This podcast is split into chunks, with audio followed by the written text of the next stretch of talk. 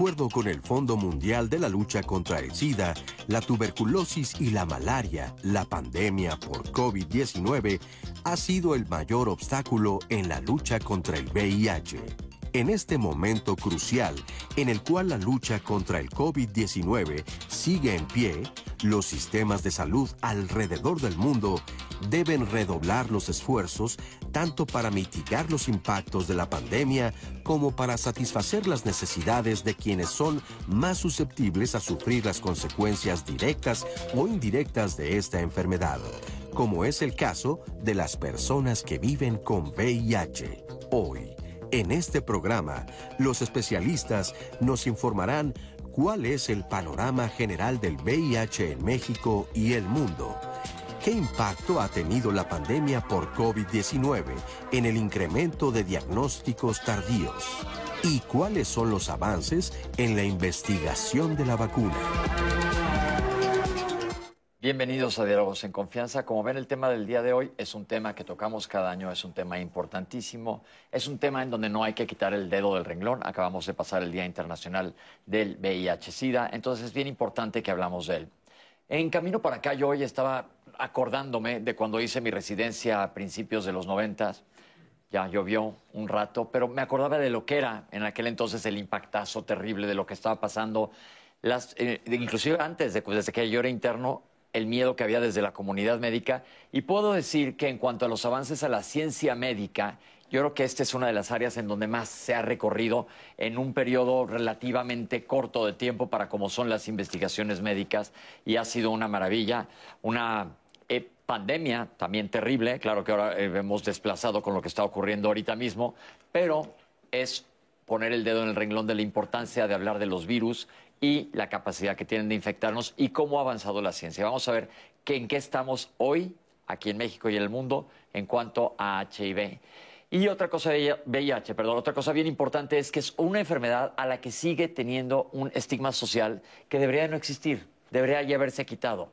Eh, probablemente ha sido que se acabó el miedo y las generaciones de mis generaciones seguimos con mucho amarrado en aquel entonces y las generaciones jóvenes no saben.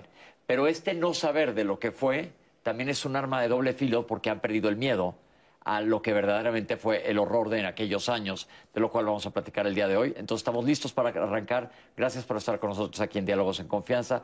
Eh, quiero agradecer a nuestros intérpretes de lenguas de seña mexicana. Están con nosotros el día de hoy Alberto Mújica y Uriel Álvarez. Gracias, como siempre. Citlali, ¿cómo estás? Bienvenida. Hoy bienvenida. Gracias por estar como siempre.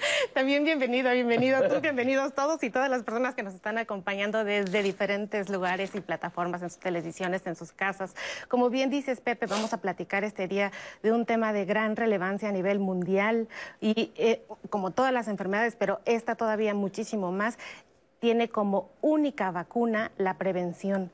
VIH es una enfermedad a la que nadie, absolutamente nadie, debe de ser ajeno. Y fíjate que precisamente quiero resaltar estos datos que Nora muy amablemente nos hacen su investigación, porque es asombroso. Apenas el año pasado, 37.7 millones de personas en todo el mundo estaban viviendo con esta enfermedad. Y el riesgo de presentarla a mí me parece alarmante, 35 veces mayor en personas que se inyectan drogas, 34 veces más en mujeres transgénero. 26 veces más para trabajadores sexuales. Es alarmante lo que está pasando aquí, pero ¿quién tiene riesgo? Nosotros que a veces podemos decir que no tenemos una práctica sexual de riesgo o conductas de riesgo, ¿podemos también formar parte de esta estadística? Pues le va a sorprender que sí y lo va a aprender el día de hoy aquí con nuestros especialistas. Le invito a que se quede en este tema tan relevante porque como bien dijo Pepe, hay mucho avance en el área médica, pero sobre todo usted puede avanzar muchísimo en su vida previniendo las enfermedades. Ya lo sabe que tengo el privilegio de ser la voz que trae todas sus dudas, sus comentarios a través de nuestras redes sociales, de las llamadas al teléfono, aquí al foro con nuestros especialistas. Es el momento de que ponga sus dudas, de que ponga sus comentarios. Y si a usted le gusta más llamar por teléfono, también puede hacerlo al centro de contacto con la audiencia al 55 51 66 40 00, que vamos a estar muy pendientes de sus llamadas telefónicas. Ya los veo ahora conectados en las redes sociales. Está Arturo Guerra, está Coquis Cuellar y voy a estar trayendo todos, todos sus comentarios. Estamos transmitiendo completamente en vivo a través de Facebook, a través de YouTube. Nuestra información automáticamente se sube a todas nuestras plataformas. Disfrute y aprenda de Diálogos en Confianza, que es un programa hecho para usted con mucho cariño, Pepe. Les voy a presentar a los especialistas que nos acompañan el día de hoy. En primer lugar, la doctora Paula Viveros Water, gracias por estar con nosotros. La doctora es directora de la Clínica Especializada Condesa Iztapalapa, doctor Jaime Sepúlveda Amor, de aquí de la Ciudad de México. El doctor Ubaldo Ramos Alamillo, doctor, gracias por estar con nosotros. Gracias. Una vez más, subdirector médico de la Clínica Especializada Condesa aquí en la Ciudad de México. El doctor Daniel Bernal Serrano, bienvenido. Muchas gracias. Director de Atención Integral, Centro Nacional para la Prevención y el Control de VIH y el SIDA se llama el Sencida. Gracias por estar con nosotros. Como digo, es un tema importantísimo, el cual vamos a tratar de dar la mayor información posible, romper estigmas, como dijo Citlali, todos podemos estar expuestos, aunque usted no lo crea, de una manera o de otra hay que tener mucho cuidado, pero sobre todo enterarnos. Mucha gente de la que está infectada ni siquiera sabe que está infectada, es el problema terrible, pero vamos a arrancar con una cápsula que nos da un panorama general sobre la enfermedad. Aquí la tienen. De acuerdo con UNICIDA, hasta el año pasado, 37.7 millones de personas vivían con VIH en todo el mundo, de las cuales 36 millones son adultos y el 53% son mujeres y niñas. Tan solo en 2020, un millón y medio de personas adquirieron la infección por VIH y cerca de 680 mil perdieron la vida por causas relacionadas a SIDA. Al cierre de diciembre de 2020, el 84% de todas las personas que vivían con VIH conocía su estado serológico, de las cuales 87% tenía acceso y tomaba tratamiento antirretroviral. Y de entre estos últimos, el 90% había alcanzado la meta que es mantener niveles indetectables de carga viral. A 40 años del inicio de la pandemia y en el marco del Día Internacional de la Lucha contra el SIDA, no debemos de olvidar que aproximadamente 80 millones de personas han sido diagnosticadas con VIH y más de 36 millones de personas han perdido la vida por enfermedades relacionadas al SIDA. En cuanto al impacto que ha tenido la pandemia de COVID-19, podemos decir que tanto el confinamiento como las otras restricciones provocaron una disminución en el número de pruebas de VIH realizadas, derivando en una caída de los diagnósticos a nivel mundial, 41% según el Foro Mundial de Lucha contra el SIDA, y también disminución en la referencia oportuna de los pacientes a los servicios de diagnóstico y tratamiento, así como un aumento en los diagnósticos tardíos, las interrupciones de tratamiento antirretroviral, la falla virológica, la transmisión del VIH y otros desenlaces desfavorables. En México, la aplicación de pruebas de VIH y otras infecciones de transmisión sexual en general disminuyó un 59 a un 33% en comparación con el 2019. El acceso al tratamiento, además de los dos factores dependientes del paciente, se vieron involucrados también factores del sistema de salud, como por ejemplo la conversión de clínicas a hospitales de atención exclusiva de COVID-19, el cierre de algunas otras clínicas y en algunos sitios desabasto de medicamentos antirretrovirales. Han habido también aspectos positivos, como la implementación de servicios remotos, teleconsulta, colaboraciones entre el sector público y privado para la atención de pacientes con VIH y COVID-19, extensión de la entrega de antirretrovirales por tres a cuatro meses para los pacientes que estén detectables y en general espacios más seguros en las instituciones de salud en cuanto a protocolos de higiene y sanitización. Aunque aún no podemos bajar la guardia, afortunadamente la mayoría de las instituciones de salud que atienden VIH han normalizado sus servicios. Gracias, doctora. Doctores, empecemos a platicar. Primero que nada dije yo a la hora de, entrar al, al programa que es un problema que mucha gente vive con VIH, pero ni siquiera sabe. Entonces, primero vamos a definir cuál es la diferencia entre VIH y tener SIDA, por favor. Ok, bueno, vamos a empezar por hablar de esto. El VIH, ya sabemos que son las siglas con las que se conoce al virus de la inmunodeficiencia humana, y es un virus que cuando entra al organismo generalmente no da síntomas.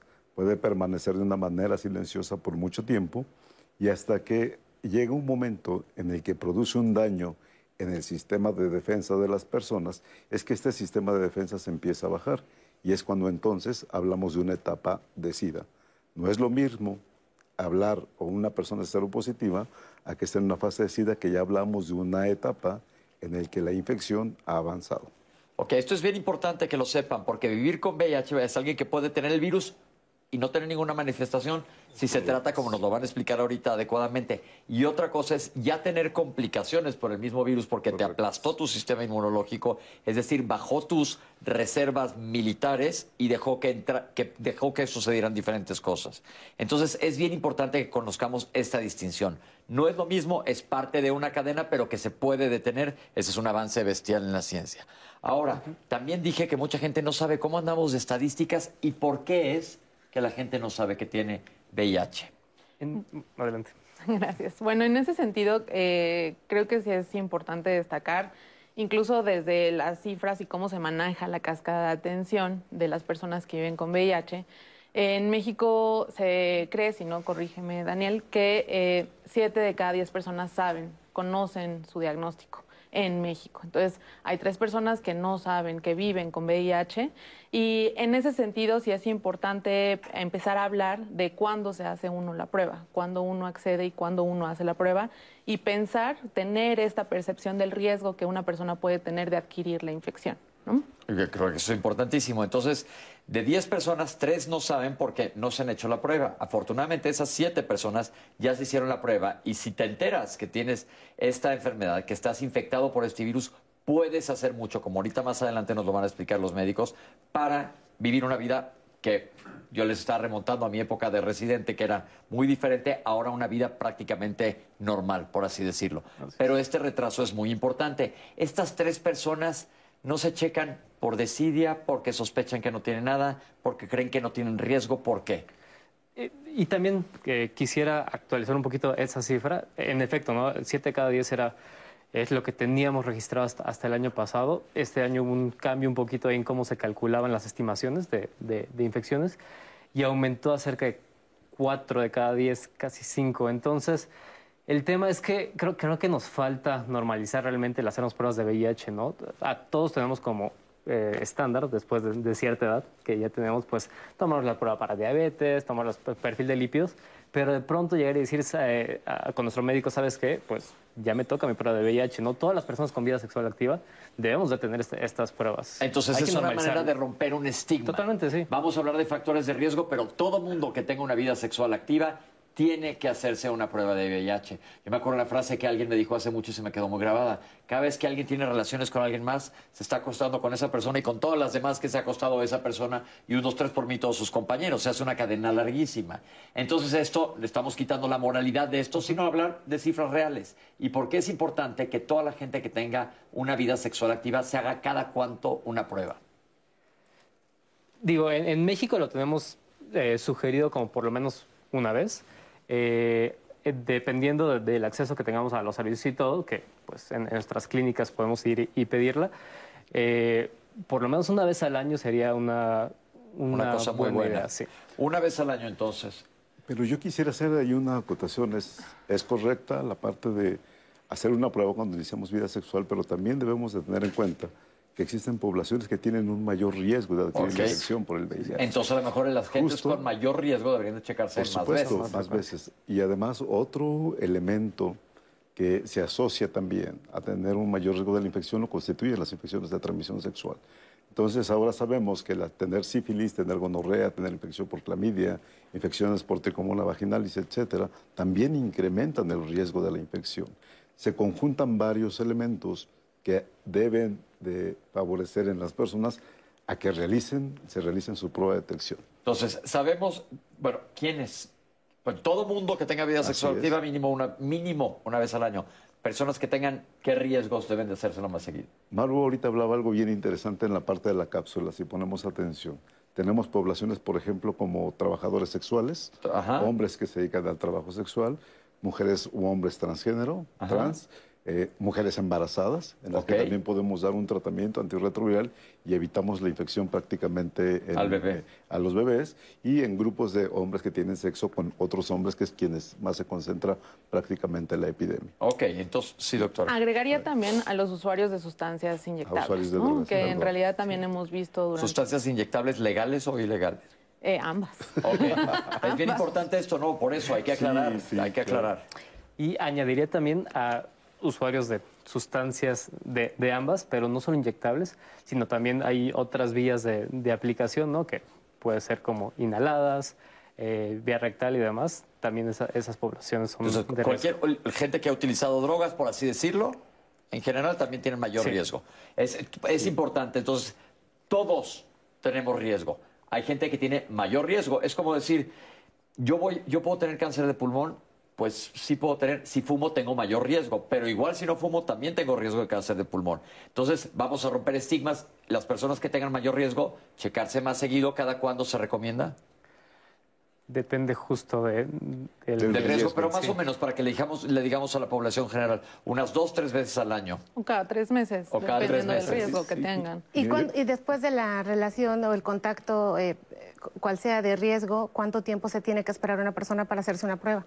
Ahí yo es fundamental ahí separar un poco y justo en las estrategias de, de prevención combinada, que es muy importante ahí, eh, muchas personas a veces tienden a esperarse a hacer la prueba, ¿no? Tienen un contacto de riesgo y deciden esperarse a hacerse la prueba 15 días o un mes después. Pero es importante saber que tenemos acceso a nivel nacional a las profilaxis, ¿no? Hay una profilaxis que se llama postexposición, que si uno acude en las primeras 72 horas puede evitar la transmisión o adquirir la, la infección.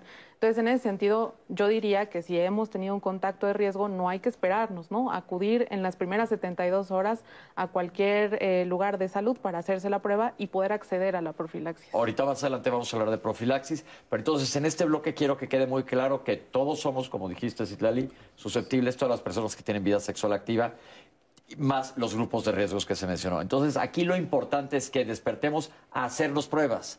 Porque si ya con este programa la gente dice, ah, pues me voy a hacer una prueba y ya agarramos a alguien que no tenía idea, ya estamos de ventaja, que esto es bien importante. Eh, ahora, eh, la pandemia de COVID, ya vimos en la cápsula, nos pegó a todos de diferentes maneras. Al HIV vemos que de una manera especial también, porque pues se, se, hizo más tardado el diagnóstico y el acceso a tratamiento. ¿Por qué es importante el acceso a tratamiento temprano? El acceso a tratamiento de manera temprana se ha visto eh, efectivamente a lo largo de los 40 años, desde que sabemos que existe el VIH, eh, desde que lo hemos caracterizado, ha avanzado mucho el tratamiento. Y entonces incluso ha cambiado en los momentos en los que se accedía al tratamiento para las personas que viven con VIH. Hasta antes de 2015 en realidad se daba el tratamiento para quienes tenían eh, este número de defensas que se llaman CD4, abajo de 350 pero ha habido ciertos cambios eh, que se han visto sobre todo en, pro de la prevención, que se ve que el tratamiento es una manera de prevenir el VIH eh, y también se ha visto que el tratamiento lo más temprano posible evita eh, sobre todo complicaciones de cómo se puede ir recuperando el sistema inmunológico. Es decir, no llegar a SIDA, sino quedarte a vivir nada más con el virus, que lo tengas bastante controlado. Poblaciones jóvenes, 15 a 22 años, ¿qué hay con los jóvenes? Que parece ser que son los que más se infectan. ¿Qué les podemos decir a los jóvenes que no tienen miedo? Bueno, creo que eh, debemos de ser, o sea, como, como nos mencionó la doctora, ¿no? Justamente ya ya hay tratamientos que, que nos ayudan para que no, no lleguemos a esta fase de, de SIDA.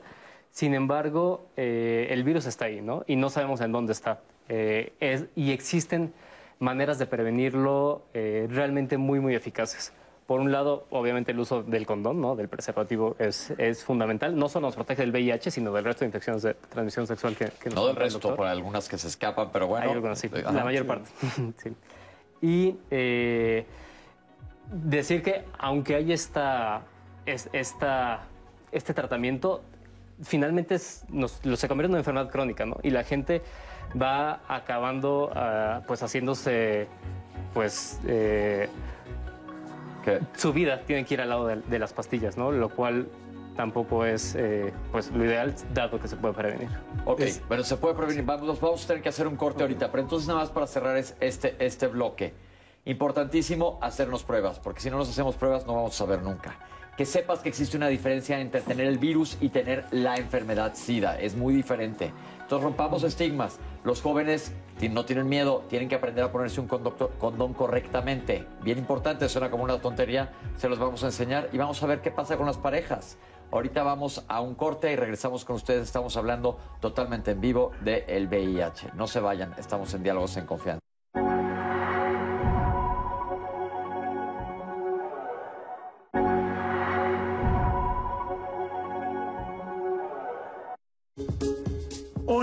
Amigas, amigos, amigues, muy buenos días. Como tú te debes de cuidar. Hoy en día, tanto el condón interno como el condón externo nos van a ayudar justamente a tener una sexualidad responsable e informada.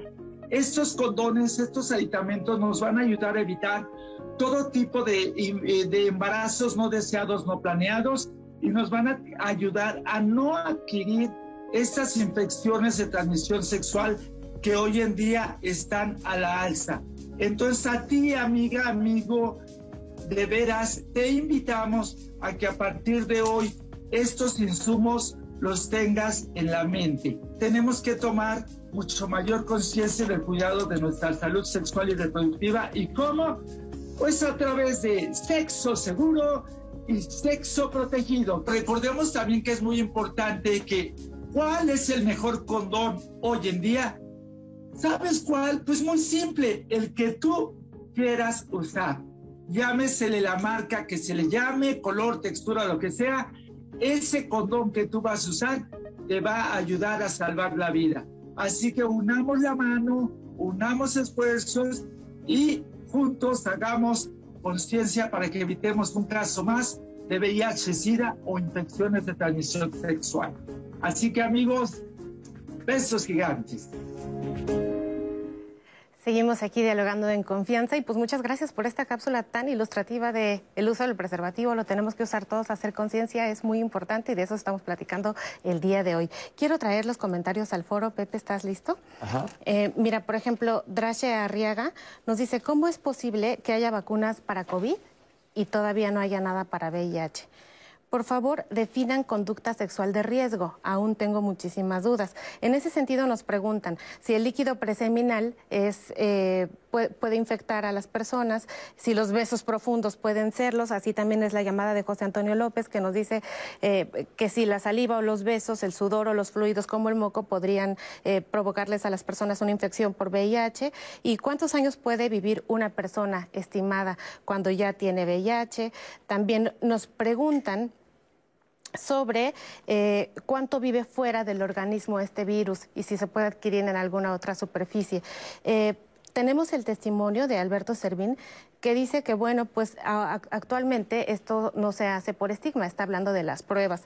Dice que apenas en su trabajo acaban de venir a, vacunar a las personas contra influenza y aprovecharon para hacer pruebas de VIH. La mayoría de las personas estuvo cooperando, pero le llamó la atención que hay una chica que pues como que no quiso cooperar del todo eh, para hacerse la prueba dice que hay que romper los estigmas y le agradecemos el comentario porque definitivamente nos sirve para eh, pues seguir previniendo y pues una pregunta muy relevante que nos dicen, ¿se puede evitar el contagio madre e hijo? ¿Qué se puede? Lo acaba de decir el doctor ahorita, sí. Sí, ajá, bueno, ya sabes que las traemos aunque ya las hayan dicho. Y además, aunque no se lean específicamente sus dudas, seguramente van a estar saliendo durante toda la transmisión del programa. Y recuerden que se resuelven en el último bloque. A propósito, quisiera invitarlos el día de mañana a que nos acompañen a, a Diálogos en Confianza, porque va a estar Marisa Escribano platicando con Natalia Jiménez y los especialistas sobre qué hay de la soledad cuando los hijos e hijas sienten soledad, se sienten pues sin vacíos, sin padres, sin madres, o pues qué se puede hacer en este sentido. Y usted si vive alguna situación de estas, pues encuentre aquí herramientas de cómo ayudar a sus hijas e hijos para que tengan una pues, familia y una sociedad más amorosa. También quiero invitarles el día de hoy a que veamos esta cápsula, porque recuerde que Diálogos en Confianza se hace gracias a ustedes, a sus testimonios, y ahora tenemos este testimonio de una pareja que vive con VIH. Vamos a verlo.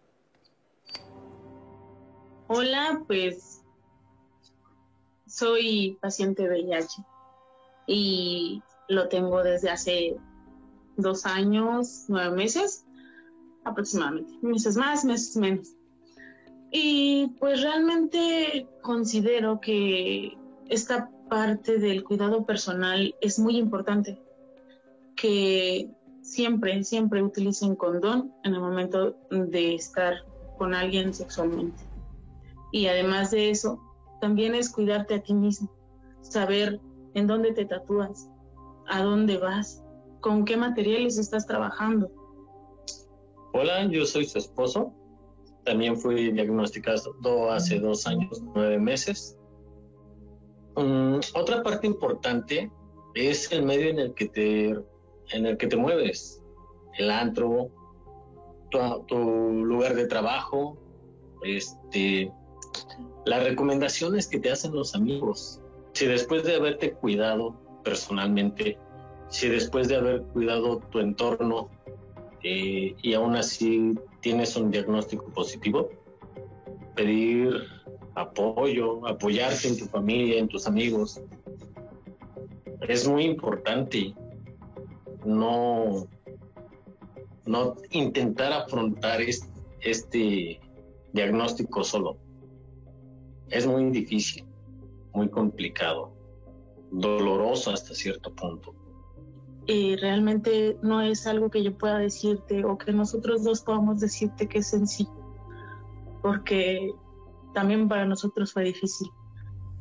Pero bueno, ve, ahorita estamos hablando contigo y podemos dialogar. Muchísimas gracias, muchísimas gracias por su testimonio. Esto nos enriquece mucho el programa y sobre todo nos abre los ojos a toda la población que nos está viendo a saber que se puede vivir con VIH. ¿Cómo ha cambiado la vida ahora, doctores, con el tratamiento? ¿Ellos cómo llevan su vida, por ejemplo? El tratamiento ha sido algo que se ha innovado, como justamente tú lo decías al principio del programa, de tener o utilizar un medicamento antirretroviral en esos momentos, los 80, ahora disponemos de un arsenal de medicamentos antirretrovirales en el que utilizamos tres que tienen un, buen potencial, que tienen menos efectos secundarios en las personas y que evidentemente la calidad de vida va mejorando también conforme van evolucionando estos medicamentos antirretrovirales. Actualmente disponemos en México de un número prácticamente todos los medicamentos para que las personas puedan tomar y mejora la calidad de vida de una manera importante. Hay otro punto que quisiera comentar que decía Pau hace rato. ¿Qué tanto tienen que ver los medicamentos en la prevención? Actualmente sabemos que los medicamentos antirretrovirales previenen conjuntamente con otras estrategias como el uso del condón, el evitar la diseminación en la comunidad de la infección por el virus del VIH. Que esto es importantísimo. A ver, ahorita tenemos una cápsula de esto, pero nada más, antes de adelantarnos sobre que nos hablen ahorita de la prevención con medicamentos, algo que quieren reforzar sobre el uso del condón. Condón masculino, condón femenino, ¿qué les podemos decir sobre todo a los jóvenes? Yo empezaría por aquí. Primero, tener información. Los jóvenes tienen que saber que el VIH existe, que el VIH es una infección que se puede prevenir. Decimos a veces muy fácilmente, sí, denle un condón al chavo y él lo va a usar, pero los chavos a veces no saben ni utilizar un condón. Es muy importante informarnos de cómo debemos de utilizar ese condón de una manera correcta para evitar que se rompa, evitar eh, que pueda haber un problema ahí con su uso, claro, cómodo. Dígales. Sí. Eh, jóvenes, por favor, usen un condón, tienen que abrirlo, con su empaque chequen la fecha de caducidad, ábranlo sin las uñas. Es muy importante aquí, cuando vamos a utilizar el condón, no utilizarlo bajo efecto de una droga, porque prácticamente podemos hacer que ese condón se rompa, efectivamente, y no sea tan correcto su uso. Segundo lugar, utilizar un lubricante a base de agua. El lubricante a base de agua lo que permite es que en el momento de la fricción no haya laceraciones en el tejido. Y eso es muy importante por si es que ocurrió un accidente, hay entrada prácticamente del virus. Tercero, cuando acabes de utilizar un condón, anúdalo y lo depositas en el bote de la basura. Es muy importante siempre que tengamos los condones disponibles. Eso es importante. Porque nos vamos a la fiesta, nos vamos de antro y resulta que hay la oportunidad de tener una práctica sexual y no tenemos un condón disponible. Eso es importante. Entonces, cargarlos y ahora afortunadamente ya hay en casi todos los lugares. ¿Qué tanto se utiliza el condón femenino? Y me preguntan si se puede utilizar los dos, condón masculino y femenino. no, la recomendación es utilizar uno. Uno. O usas un condón masculino o usas un condón femenino. Aquí en, este, en esta situación también se ha recomendado el uso del condón femenino para la penetración anal. Si hay recomendación, siempre y cuando obviamente se utilice suficiente lubricante. Pero uno es más que suficiente. Ok, perfecto. Vamos ahora sí a hablar de la prevención con medicamentos. Tenemos esta cápsula. Eh, soy un paciente masculino de 55 años de edad y hace 30 años fue que me diagnosticaron como seropositivo. En los 90 eh, cuando yo empecé a tener una vida de relación sexual activa, no había una esfera de medicamentos como la que hay ahora y solamente se contaba con uno o dos esquemas el cual eran 16 pastillas. Era muy difícil tomar las 16 pastillas.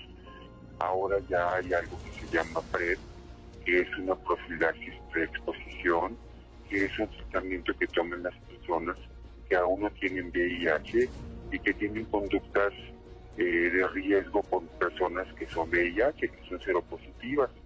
Este tratamiento puede reducir significativamente el riesgo de contagiarse y de tener la enfermedad y evitar que el VIH se propague por tu cuerpo. Es blindarlo ante alguna exposición. Y yo nada más le digo a las nuevas generaciones que se cuiden. Ahora hay mucha información electrónica. Muchas gracias y les deseo que tengan un buen día. Hasta luego. Gracias. Platiquemos de esto, de esta prevención con medicamentos. Doctores, como acaba de- acabamos de escuchar y agradecemos el testimonio, se ha avanzado muchísimo. En aquel entonces, vuelvo a retomar de cuando yo era residente, era un cóctel de 15 pastillas. Claro, Era una cosa tremenda y ahora es un medicamento, ¿verdad? Una pastilla, Una tableta. Una tableta. Em, creo que es importante hablar del tratamiento, eh, que se considera que es altamente efectivo. En el 96 empezó cuando era la combinación de tres fármacos y que ahora tenemos esta oportunidad de tener los tres fármacos en una sola tableta y varias coformulaciones. Entonces, en realidad sí existen muchas opciones de tratamiento para las personas que hoy en día se diagnostican. Antes también de hablar de, de las profilaxis, de las cuales de- también ya hemos hablado, hablar de esto que se llama tratamiento como prevención, que significa que las personas que están en tratamiento y están controladas, en realidad eh, hacen que eh, no puedan transmitir el virus a otras personas. Eso es bien importante. ¿Qué quiere decir carga viral?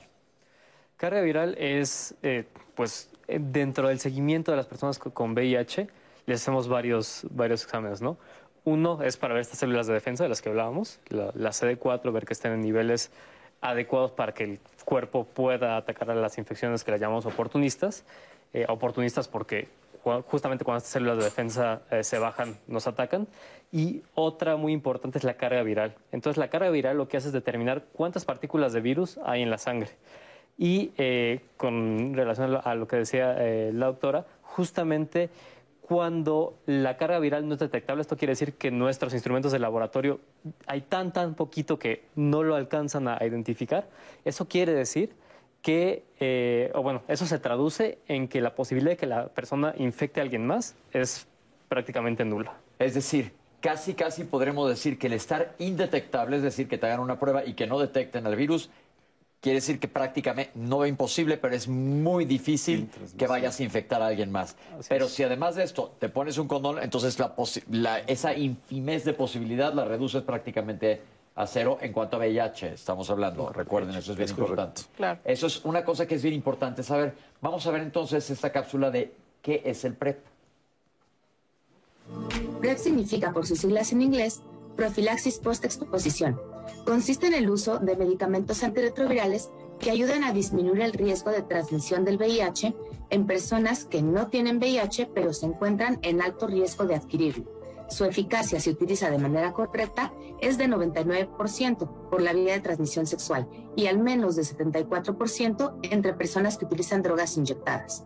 Se recomienda principalmente en personas que tienen relaciones sexuales sin preservativo, que tienen una o más parejas cuyo estatus de VIH no se conoce o que si sus parejas tienen VIH no se encuentran con carga viral indetectable. También en personas que hayan tenido infecciones de transmisión sexual en los últimos seis meses, en quienes utilizan drogas inyectables y comparten las agujas o la parafernalia para inyectarse, en personas que han tomado profilaxis post-exposición o PEP en varias ocasiones, o por ejemplo en una mujer que tiene una pareja con VIH y desea el embarazo. Para que sea efectiva requiere la toma de dos medicamentos en una sola tableta que se toma una vez al día hasta que la persona desee descontinuar su uso. Esto se conoce como PrEP diario. Existe también la modalidad de PrEP on demand o por evento, que consiste en la toma de una tableta entre 2 a 24 horas antes de la relación sexual, la tercera tableta 24 horas después de la primera toma y una cuarta tableta 48 horas después de la primera toma. Este régimen lo recomienda la OMS solamente para hombres que tienen sexo con hombres, que tienen relaciones sexuales menos de dos veces por semana y que pueden posponer el inicio de las relaciones sexuales no planificadas. Es importante señalar que el PrEP solo protege contra la infección por VIH y no previene otras infecciones de transmisión sexual, como son hepatitis B, C, sífilis, clamidia, gonorrea, papiloma humano, etc. El PrEP no se administra ni en personas que ya viven con VIH ni en quienes tienen la función del riñón comprometida, tampoco en personas alérgicas a los componentes del medicamento ni en quienes estén tomando al mismo tiempo medicamentos para la tuberculosis. A pesar de que no se encuentra disponible todavía a nivel nacional, existe ya en algunas clínicas del país disponible como un programa. En julio de este año, eh, como parte de un fortalecimiento de las estrategias de prevención de la Secretaría de Salud de la Ciudad de México, inició el servicio de PrEP en la clínica especializada Condesa. Esto dirigido a hombres que tienen sexo con hombres, mujeres trans y parejas de personas que viven con VIH. Es un servicio con enfoque multidisciplinario, libre de estigma y discriminación, que abarca o incluye a los servicios de consejería, laboratorio especializado, farmacia y, por supuesto, médicos y enfermeros. Importantísimo, vaya avance, la verdad, felicidades a toda la gente que ha trabajado para esto, porque esto cambia totalmente la vida, pero también da una sensación de seguridad falsa. ¿Qué nos pueden decir? ¿Quién es candidato? Ya nos dijo la doctora en general, pero ¿dónde se compra? ¿Dónde se consigue? Lo del sector salud. Cualquiera que nos esté viendo que diga, ah, pues debería yo de utilizarlo. ¿Qué hace?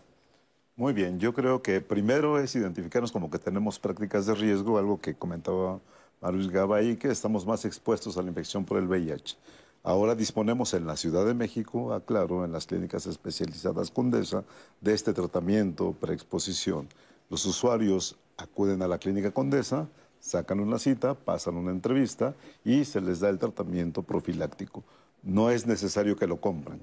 Los servicios de salud en la Ciudad de México son gratuitos y se puede disponer del tratamiento, obviamente con el seguimiento que debe hacerse por parte del médico y por parte también del personal. Y no solamente incluye la parte del seguimiento del VIH, ojo, las infecciones de transmisión sexual repito, la sífilis, la gonorrea, clamidia, no, no van a estar protegidas por, el tratamiento antirretroviral. El hecho de tomar este medicamento no te protege de las otras enfermedades. Eso es bien importante que lo dejemos. Ni tampoco a las mujeres las previene de embarazo, porque esto es algo importante también que vemos diario en la consulta. Únicamente va a prevenir contra la infección por el VIH y teniendo un buen seguimiento, la verdad es que vamos a disminuir el número de nuevas infecciones, al menos aquí en la ciudad. Ahora, alguien que nos esté viendo que diga, yo no vivo en la Ciudad de México, lo quiero ir a comprar, ¿se puede comprar en una farmacia? Se puede adquirir, pero no es lo ideal. En realidad, eh, ya nos dirá más este Daniel, pero en realidad eh, estos tratamientos son costosos, ¿no? En realidad. ¿Cuánto cuesta? Hoy en día en las farmacias eh, existe la versión genérica del tratamiento, que es tenofovir emtricitabina en una tableta coformulada, y más o menos el costo de este en versión genérica está entre 1.500, 2.000 pesos. Es bastante. ¿Y cuántas tabletas trae? 30. 30 1.500 pesos al, al, mes sería lo que está gastando una persona. Aunque esto también, déjenme decirles, esto ha avanzado muchísimo, suena como mucho dinero, pero también ha disminuido el costo. Eso es también importante que lo sepan.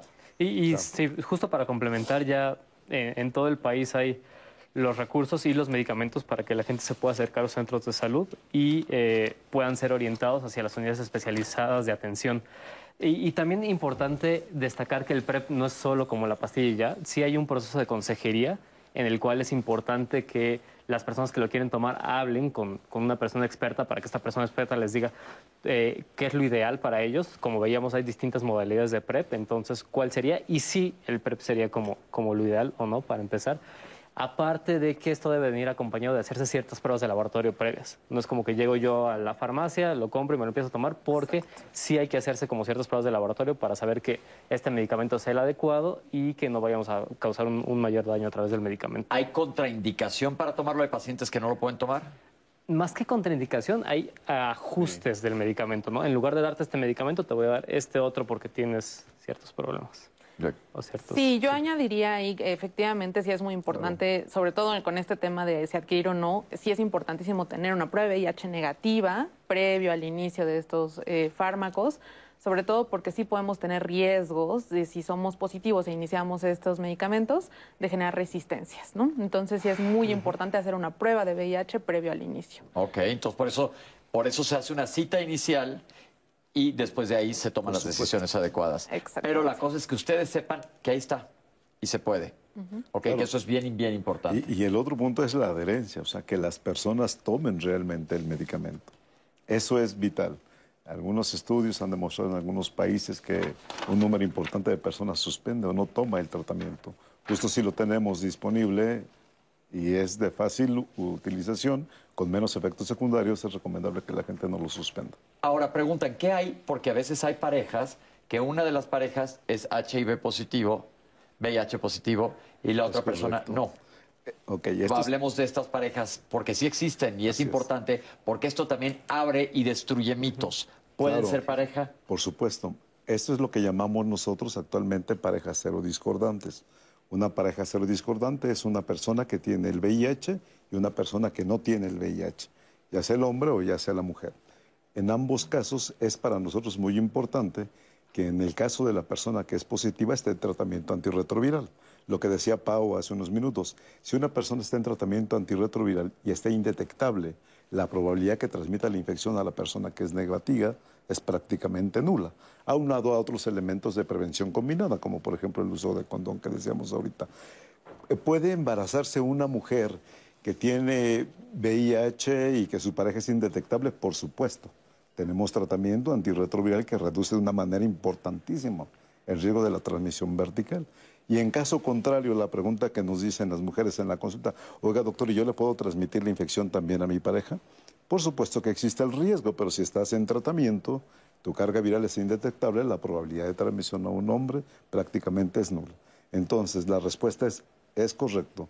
Pueden tener una vida de pareja, una vida, pueden tener bebés sin ningún problema, siempre y cuando estén vigilados en una unidad de salud. Voy a aprovechar para traer el comentario de anónimo que tenemos en redes de una mujer que nos pregunta, específicamente le dice, doctor, ¿cómo cuidarse? Su esposo tiene VIH, está indetectable, sabe que ella puede tomarse el medicamento. La pregunta es, ¿se- ¿para prevenir se lo toma o no se lo toma? Sí, puede tomar el medicamento. Aquí es muy importante esta parte de tener eh, el seguimiento de la pareja. Mientras él esté indetectable, la probabilidad de transmisión es prácticamente nula. Sin embargo, puede suceder que se rompa un condón. ¿Puede tomar el tratamiento? Por supuesto que lo puede tomar el tratamiento. Es muy importante aquí la consejería con la pareja. Eso es vital. Entonces, por ejemplo, esta pareja que acaba de llamar sería ideal que, es- ah, me imagino que el señor sí sabe que está indetectable es porque está bajo tratamiento. Por supuesto. Que hablen con el médico que lo está viendo a él para que ella esté en consejería y se les aconseje que es lo más adecuado. Así Claro. es, es correcto. Ok.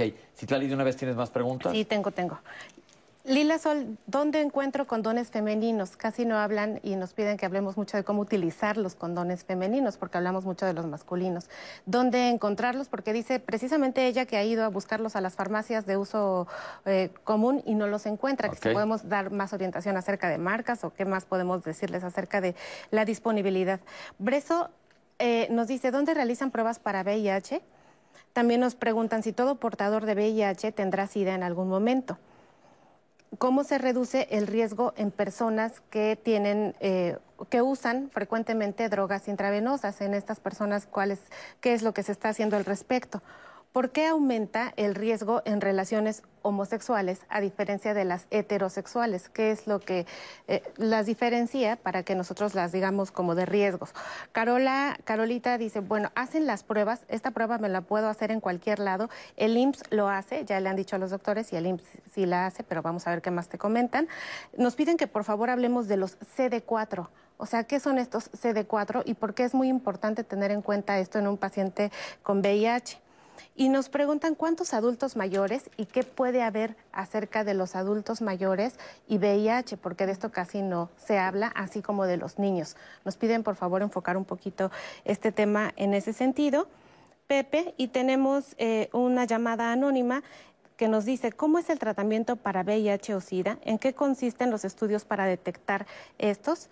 Pues bueno, ya le hemos dicho aquí a lo largo del programa, pero nuevamente traemos esta duda auténtica de la gente, Pepe, y a ver qué le decimos, ¿no? Al final. Perfecto. Entonces, básicamente, este, recuerden que estas preguntas se van a contestar, contestar al final, si no es que salen ahorita en la plática. Pero entonces vamos a pensar que cualquier paciente decide ir a una de las clínicas especializadas, a todas las van a aparecer en nuestras redes y hay en todo el país, que eso es importante que lo sepan. ¿Cómo lo buscan? ¿Se meten a Google o cómo busca cualquier persona? Partamos desde ahí. Ok, en la Ciudad de México tenemos dos clínicas, que son las clínicas especializadas Condesa, que es la clínica Condesa justamente, que está en la colonia Condesa, y la clínica de de Iztapalapa. Ambas clínicas realizan pruebas de una manera gratuita, de una manera confidencial, también con consejería y el horario de apertura de las clínicas es desde las siete y media de la mañana. En el caso de la Clínica Condesa de Cuauhtémoc es hasta las 7 de la noche y en el caso de Iztapalapa hasta las 3 de la tarde. Pero hay que hablar de cita de preferencia. Eh, no. ahorita con la modalidad de esta del coronavirus, lo que hacemos es eh, la gente se forma con su eh, sana distancia, su uso de cubrebocas y van pasando por bloques prácticamente.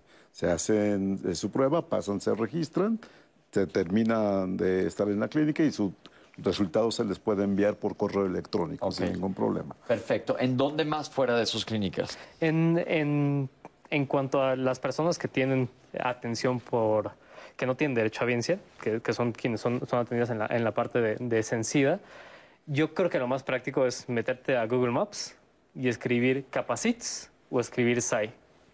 Capacits con, perdón, Capacits con las dos S al final, la primera es una C, y SAI, S-A y H. Entonces tú pones en Google Maps eso y listo. La otra es meterse a la página de Sencida, tal cual, y ahí tenemos un directorio con las clínicas y aparte tenemos números telefónicos y correos electrónicos. Entonces nos pueden escribir un correo electrónico, llamarnos por teléfono y se les da la orientación de qué es lo que les queda más cerca. Eh, los otros son los centros de salud y las organizaciones de la sociedad civil que también Pero los centros de salud, cualquier centro de salud. Cualquier centro de salud, es correcto. Ok, eso es importante. Entonces, lo traemos aquí a platicarlo para que sepan que hay acceso. Y primero que nada, lo más importante, vuelvo a insistir, en checarse. Si te checas y sales positivo, mientras más temprano, todos los lunes yo sé que sueno como disco rayado porque todos los lunes, independiente del tema que toquemos, lo decimos, ¿verdad, Citlali? Mientras más temprano agarres una enfermedad, la caches, va a ser mucho más fácil manejarla. Ahora, también ya dijeron, vas a tener una conserjería, vas a tener exámenes de seguimiento, pero hay una parte que cuenta que es muy importante para ti, el apego al tratamiento. Y esto no solo es aquí, sino en prácticamente cualquier enfermedad. Hemos hablado de diabetes, que es otro tema muy importante. El apego al tratamiento y seguir instrucciones te va a cambiar totalmente tu vida y vas a tener una vida perfectamente normal. Vamos a hacer un corte y regresamos con ustedes. Estamos totalmente en vivo en Diálogos en Confianza.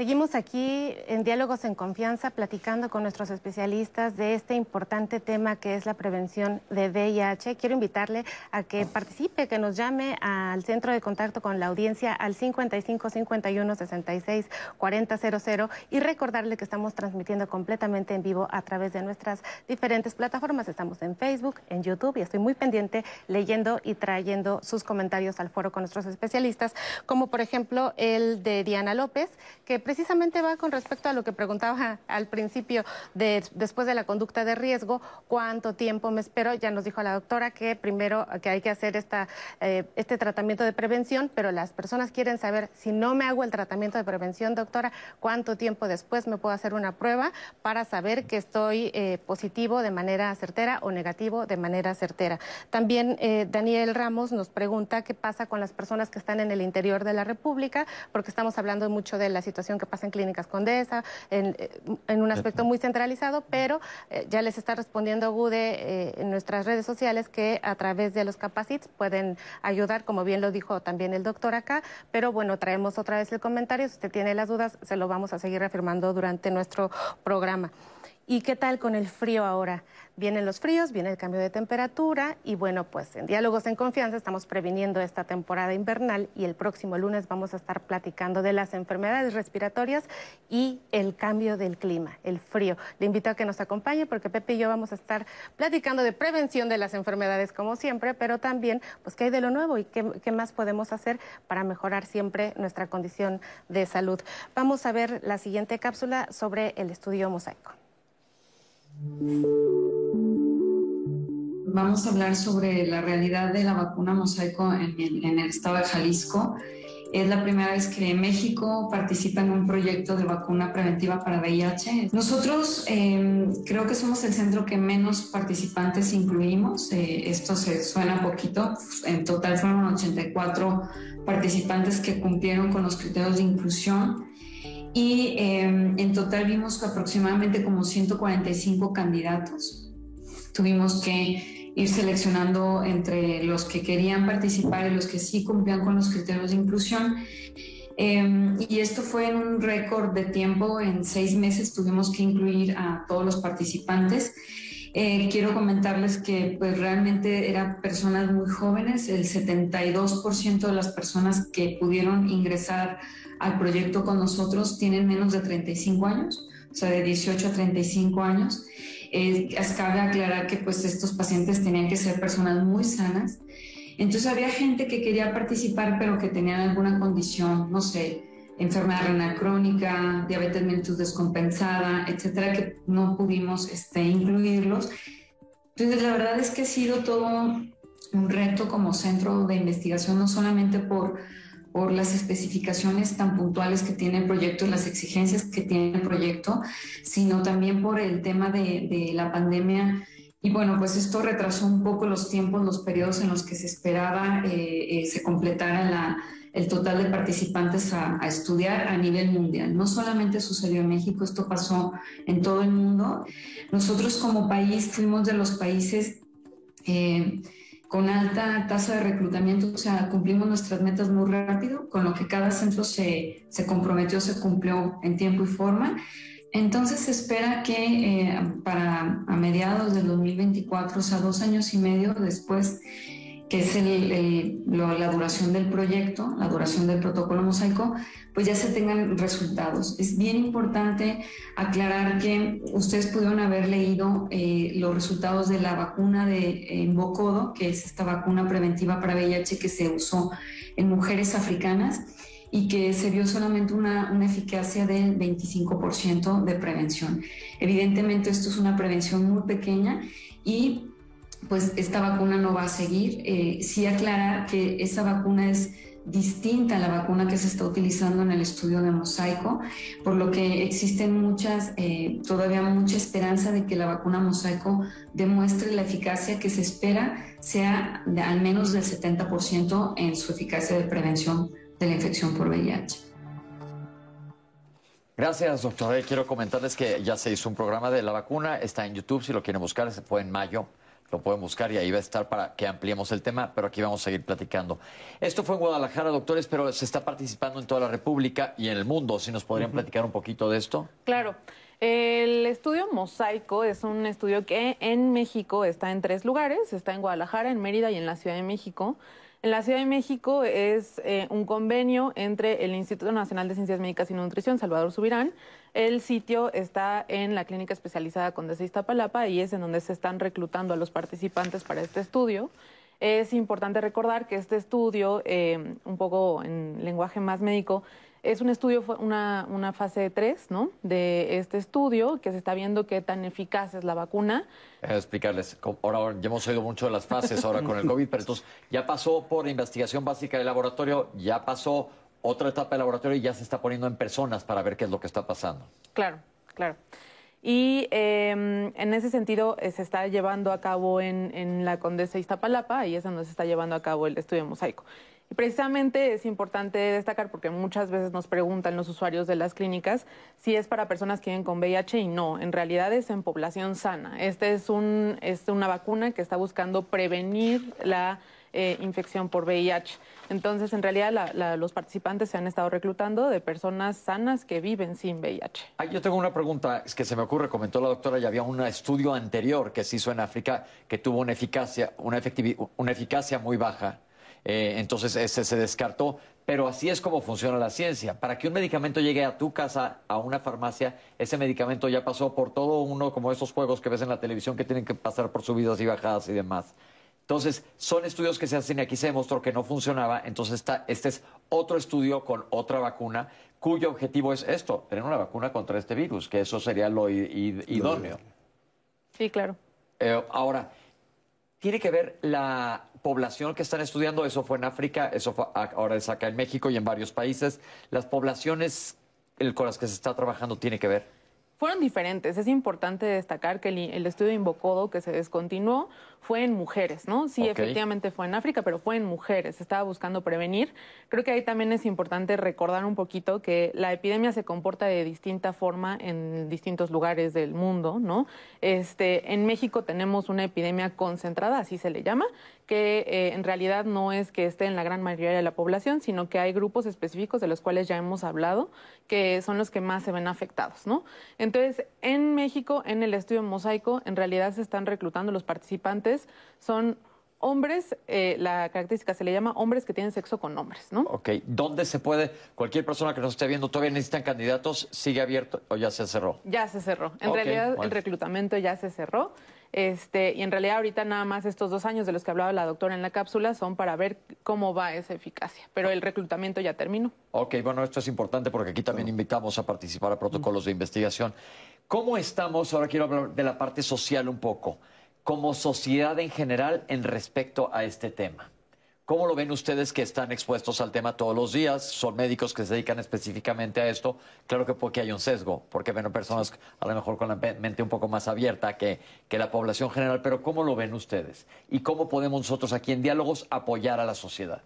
Yo creo que es bien importante hablar de ese cambio que decíamos en un inicio. Ahora hay más comunicación, ahora hay más información la gente sabe ya que existe más este padecimiento, por lo tanto yo creo que se acercan más a los servicios. Ese es desde el punto de vista de la población, pero también por parte de los equipos de salud, de los trabajadores de salud. Ya hay más compromiso también con el trabajo. Yo creo que se ha avanzado de una manera importante. Aún, sin embargo, sigue habiendo rezagos importantes, como decíamos en un principio. La parte de la detección es importante. La gente tiene que acudir a los servicios de salud a realizar esta detección. Hay mayor apertura. Yo creo que ha cambiado de una manera interesante. Aprovechar los servicios de salud aquí es algo, un elemento importante, porque mucha gente no sabe que en estos lugares como centros de salud que existe efectivamente. El señor Juan Francisco nos llamó y nos dijo eh, que hablemos, si no es por programas como diálogos, la población no se entera de este tipo de problemas.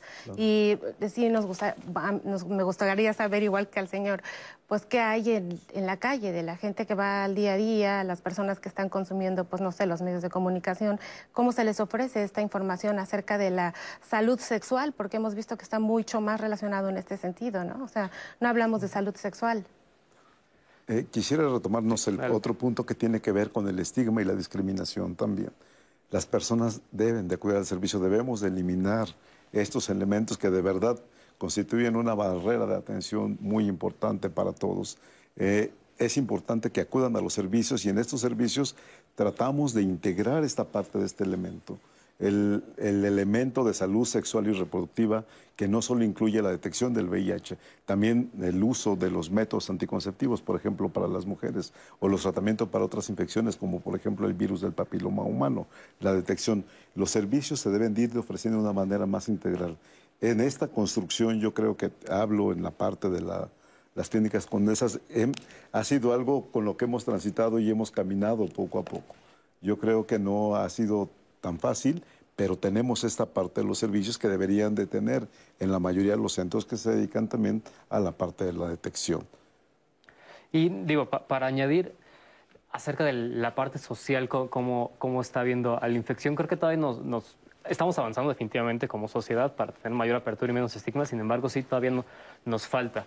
Eh, creo que todavía se conceptualiza al, VIH como esta enfermedad, eh, pues ya como una sentencia, ¿no? Y sí es importante, la mayoría de las enfermedades infecciosas se consideran eso, ¿no? Como que llegan y te curas o, eh, o pues... O no. O no, o termina contigo. Pero en realidad el VIH tenemos que cambiar esta, esta, de esta visión dicotómica y es más hacia una cuestión crónica, ¿no? Es importante que como sociedad veamos a la gente que tiene VIH como la gente que tiene hipertensión, como la gente que vive con diabetes, que simplemente es una enfermedad más a la cual te tomas una pastilla y vives de una manera normal y no vas a contagiar a los demás mientras estés indetectable. Esto es muy importante. La, discriminación es un hecho. ¿Qué pasa? O sea, sí, hay que quitarla, pero de que existe, ya existe. ¿Qué hacen las personas cuando sufren discriminación por ser portadora de VIH? ¿A dónde van? Creo que es algo en lo que todavía falta un camino grande por recorrer. Eh, efectivamente sí existen mecanismos a los cuales sí, sí es muy importante conocerlos, ¿no? Los mecanismos a los que las personas que viven con VIH pueden acudir, porque sigue pasando que en, eh, en el sentido laboral o inclusive eh, dentro de su misma comunidad, ¿no? pueden estar siendo discriminados. Finalmente, este tema de tener una epidemia concentrada hace que tengamos los prejuicios de a quién puede vivir con VIH y quién no, em, y todos podemos tener esos prejuicios, pero en realidad eso sí llega a afectar y en eso eh, va el estigma, ¿no? El estigma en realidad sí ha hecho que las personas no se acerquen a los servicios de salud a hacerse las pruebas. Pasa con mujeres, ¿no? Mujeres cisgénero que tardan y tienen más, em, llegan con diagnósticos más tardíos de VIH, eso es muy importante destacarlo y es por el estigma, es por la discriminación.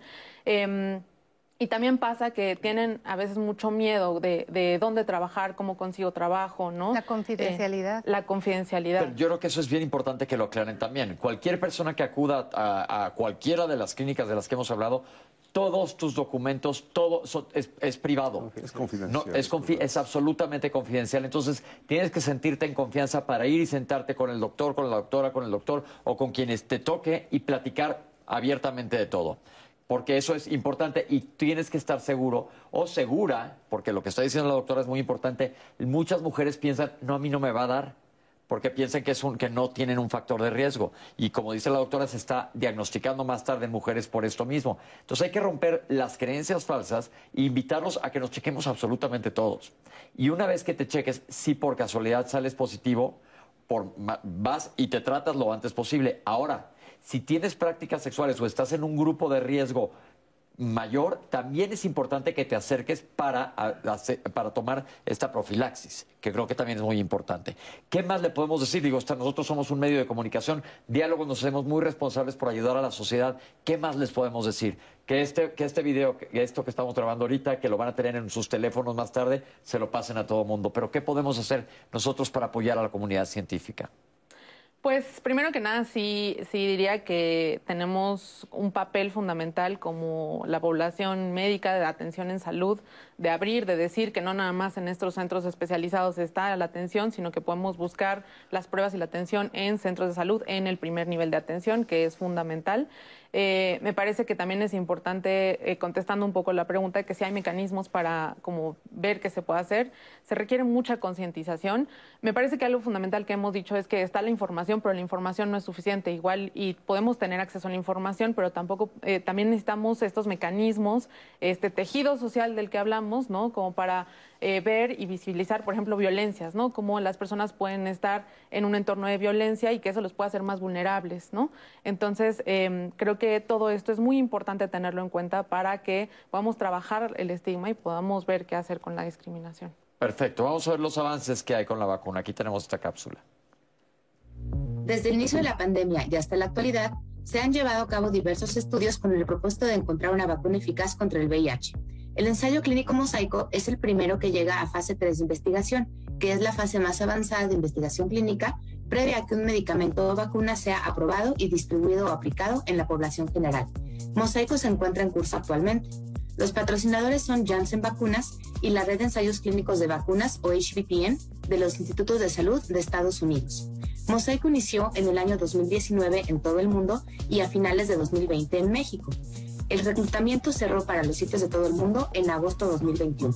El total de participantes enrolados fue de 3.903 en 51 centros de investigación de 8 países, de los cuales 3.758 siguen siendo participantes activos. En México, Mosaico está conduciendo en Mérida, Guadalajara y Ciudad de México. Nuestro país contribuyó con un total de 351 participantes a la muestra mundial y el Centro de Investigación de la Ciudad de México fue el cuarto mayor reclutador a nivel global. Es importante destacar que los resultados de Mosaico se encontrarán disponibles para el año 2024. Es muy importante que la población conozca o tenga claro que a pesar de que hubo un comunicado de prensa en septiembre de 2019 de que había fallado el ensayo clínico de vacuna contra el VIH, se trataba de otro ensayo clínico no de mosaico también de un candidato a vacuna por parte de Janssen que desafortunadamente no tuvo la eficacia que se esperaba. Aunque Mosaico e Invocodo comparten algunos componentes en sus vacunas, la vacuna de Mosaico en su tercera y cuarta dosis contiene un componente proteico que no contiene la de Invocodo y que en las fases previas de investigación ha dado resultados muy alentadores. Por lo cual, aunque todavía no tenemos resultados y todavía no podemos cantar victoria, seguimos con esperanza en la conducción del ensayo clínico mosaico, esperando contar con resultados favorables para 2024. Finalmente, agradecer a toda la comunidad científica y, por supuesto, a toda la comunidad LGBTI y de las poblaciones clave y vulnerables más afectadas por la pandemia su interés y su participación en la investigación de mosaico. Pues felicidades y qué orgullo que el país esté participando en, protocolos de esta magnitud, que definitivamente sería un parteaguas sensacional en la vida. Pero es bien importante que sepan, la vacuna se aplica a personas que no tienen VIH, lo dijo ya la doctora. Es como cualquier otra vacuna. Bueno, como cualquier otra vacuna. Ahorita no quiero meterme mucho en temas de vacunas que puedan hacer ruido. Pero, por ejemplo, le pones a alguien la vacuna de polio antes de que le dé poliomielitis. Esto es, lo, esto es lo ideal y esto es lo que se busca y tendremos resultados en un par de años, que eso es bien importante. La otra vacuna, ya lo aclaró la doctora, que se estaba estudiando, no funcionó, pero así es la investigación. Yo me acuerdo cuando hice un estudio sobre reflujo gastroesofágico justo en el instituto hace 20 años sobre un medicamento para ver si funcionaba Estudiamos un año y tanto, sí, pues ¿qué creen? No funcionó, pero eso también es investigación médica. Saber decir, esto no funciona para tal cosa. ¿Cómo ven ustedes, la Organización Mundial de la Salud tenía un, tiene un objetivo en cuanto a HIV? ¿Podrían platicar un poquito de esto? Sí, eh, y de hecho, e, estos objetivos se han ido moviendo conforme la epidemia se, va moviendo y conforme los países eh, pues nos vamos comprometiendo a hacer las cosas cada vez más y mejor. Justamente ahora en, junio o julio de este año hubo la reunión de alto nivel de las Naciones Unidas acerca de, VIH-Sida y los objetivos eh, pues, se hicieron más, más exigentes. Eh, ahora el objetivo es que el 95% de las personas se encuentren, de las personas que tienen VIH estén diagnosticadas, que el 95% tengan tratamiento y que el 95% estén en esta cuestión de eh, indetectabilidad, ¿no? de, de, supresión viral. Entonces, hacia allá vamos avanzando. Quisiera como meter la parte de México y cómo vamos en eso. En México, nueve de cada diez eh, mexicanos que tienen VIH, que están tomando su tratamiento, están en este, en este estado de, supresión, lo cual es muy, muy positivo, eh, es alto. Eh, en cuanto a las personas en tratamiento antirretroviral, también como 92% de los diagnosticados están en tratamiento antirretroviral. Nuestro gran talón de Aquiles, y de nuevo los invitamos por favor a que se vayan a hacer la prueba a cualquier lugar. Eh, esto sí quisiera aclararlo, independientemente de la derechohabiencia que ustedes tengan, el diagnóstico o la primera eh, el primera aproximación para, para, consejería y demás lo pueden hacer en cualquier, en cualquier eh, laboratorio. En cualquier sitio de atención de salud. ¿no? entonces todavía nos falta encontrar cerca de la mitad de mexicanos. Pero bueno, acaba de decir el doctor cosas que son muy importantes más del 90% de aquel que sabe que tiene VIH está con tratamiento y está indetectable, que esto es impresionante. Porque cómo ha cambiado la cifra SIDA-VIH. Antes era, te das cuenta, yo en mi época de yo de reciente tenían SIDA todos, no eran que eran VIH positivos, sino que veíamos muchas de las complicaciones. Yo me acuerdo los sarcomas de Kaposi, los citomegalovirus, los herpes en donde no tocaba, etcétera. Era muchísimo lo que veíamos y ahora todo eso ha disminuido gracias a esto. Que eso es un avance muy, muy importante. Probablemente ustedes no lo sepan, pero doctores, ¿podrían decir un poquito en el contexto de SIDA qué enfermedades se presentan y cómo han disminuido? Eh, ya deseas ahorita algunas, por ejemplo, algunos tipos, tipos de cánceres que se asociaban a la infección por el VIH, por ejemplo, sarcoma de Kaposi. Con el tratamiento antirretroviral, la frecuencia ha disminuido de una manera importante. Las neumonías siguen siendo algo importante, pero también ha tenido una disminución en las personas que se encuentran en tratamiento antirretroviral. Esto aclaramos. Y de otra cosa hay que aclarar, neumonía es una infección del pulmón que tiene muchas causas. En pacientes con VIH, sobre todo un bicho, por así decirle, que se llama, que se llama Neumocystis carinii, sigue siendo el más común. Girovechi ya se llama ahora. Ah, le, cambiaron, el nombre. ¿Cómo se llama? Neumocystis Girovechi. Ok, pero también ha disminuido mucho. ¿Qué otra cosa? Citomegalovirus en, en, en corioretinitis en los ojos este herpes esofágico veíamos nosotros, este citomegalovirus candidiasis, candidiasis etcétera, ha disminuido mucho gracias a esto. Entonces hay que ver el lado positivo de esto. Pero acaba de decir el doctor, lo más clave de todo este programa es las instituciones de salud están preparadas, sí puede que te hagan hacer cola, puede que te hagan esperar, etcétera. Hay muchas cosas, mucha área de oportunidad en donde mejorar, pero el primer paso lo tiene que dar la persona. Así es. Y por eso estamos nosotros aquí. Y, y fíjate que ahora, perdona, eh, estamos llevando a cabo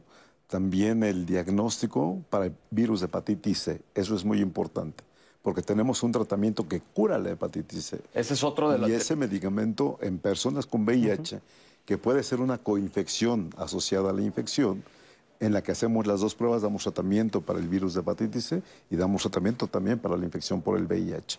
O puede ser una persona que se llame o que esté en una cuestión de monoinfectado, o sea, que no tenga VIH necesariamente, y también existe el tratamiento que cura también a estas personas. Y esta parte de este eh, combo que se ofrece para la detección, que puede ser el VIH, la prueba de hepatitis este, C, hepatitis B, sífilis, es algo que ofrecemos y que podemos Mono infectados que está infectado únicamente por uno de, por uno de ellos. Por uno de ellos. Ahora, la hepatitis C hemos platicado, también ya está en YouTube, pues, lo hemos hecho varias veces. Se consideraba la epidemia del milenio hasta hace poco, la hepatitis C. Gracias a Dios ha disminuido mucho la infección porque se prueba en la se detecta en la sangre antes de transfundirse. Pero en los 60, 70 se llegó a transfundir muchas personas. La hepatitis C conduce a cirrosis hepática y a cáncer de hígado. Ahora es otro, que es más, creo que es un premio Nobel quien descubrió, no sé si el, virus o el tratamiento, porque es un tratamiento viral contra virus que, te cura de la hepatitis C. Cuando antes medio ahí te la llevabas. Y una cirrosis es una una cosa bastante seria. Bueno, nosotros estamos eh, en, hacia la recta final de la información, pero tenemos todavía muchas preguntas que tienen ustedes. Citlali está llena de preguntas que nos las va a decir ahorita y regresando. Citlali, échame algunas y ahorita regresando contigo. ¿De qué mueren las personas con VIH? ¿Cómo saber si mi tratamiento está siendo efectivo? ¿Por qué em, aumentaron el número de casos en la pandemia?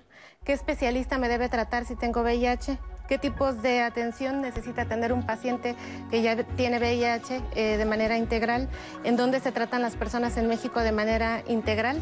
Y esto apenas empezando, Pepe. Después del corte, ¿qué te parece? Contigo. Vámonos un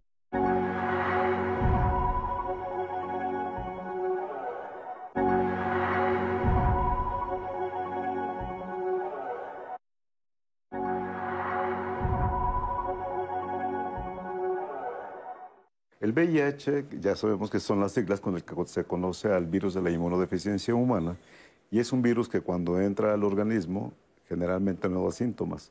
Puede permanecer de una manera silenciosa por mucho tiempo y llega un momento en el que produce un daño en el sistema de defensa de las personas, es que este sistema de defensa se empieza a bajar y es cuando entonces hablamos de una etapa de SIDA. En México se cree, si no, corrígeme Daniel, que eh, siete de cada diez personas saben, conocen su diagnóstico. Hay tres personas que no saben, que viven con VIH y en ese sentido sí es importante empezar a hablar de cuándo se hace uno la prueba. Tener esta percepción del riesgo que una persona puede tener de adquirir la infección. Todas las personas con vida sexual activa debemos de tener este, estas pruebas. Por lo menos una vez al año sería una, una, cosa muy buena. sí. Otro elemento que se asocia también a tener un mayor riesgo de la infección lo constituyen las infecciones de transmisión sexual. Tenemos poblaciones, por ejemplo, como trabajadores sexuales, hombres que se dedican al trabajo sexual, mujeres u hombres transgénero, trans, eh, mujeres embarazadas y en grupos de hombres que tienen sexo con otros hombres, que es quienes más se concentra prácticamente la epidemia. Agregaría también a los usuarios de sustancias inyectables, que en realidad también hemos visto durante... ¿Sustancias inyectables legales o ilegales? Eh, ambas. También hay otras vías de, aplicación, ¿no? Que puede ser como inhaladas, eh, vía rectal y demás. Si hemos tenido un contacto de riesgo, no hay que esperarnos, ¿no? Acudir en las primeras 72 horas a cualquier eh, lugar de salud para hacerse la prueba y poder acceder a la profilaxis. Tenemos acceso a nivel nacional a las profilaxis una profilaxis que se llama postexposición, que si uno acude en las primeras 72 horas puede evitar la transmisión o adquirir la, infección. Informarnos de cómo debemos de utilizar ese condón de una manera correcta para evitar que se rompa. Tienen que abrirlo con su empaque, chequen la fecha de caducidad, ábranlo sin las uñas, utilizar un lubricante a base de agua. El lubricante a base de agua lo que permite es que en el momento de la fricción no haya laceraciones en el tejido. Acabas de utilizar un condón, anúdalo y lo depositas en el bote de la basura. que las personas que están en tratamiento y están controladas en realidad eh, hacen que eh, no puedan transmitir el virus a otras personas.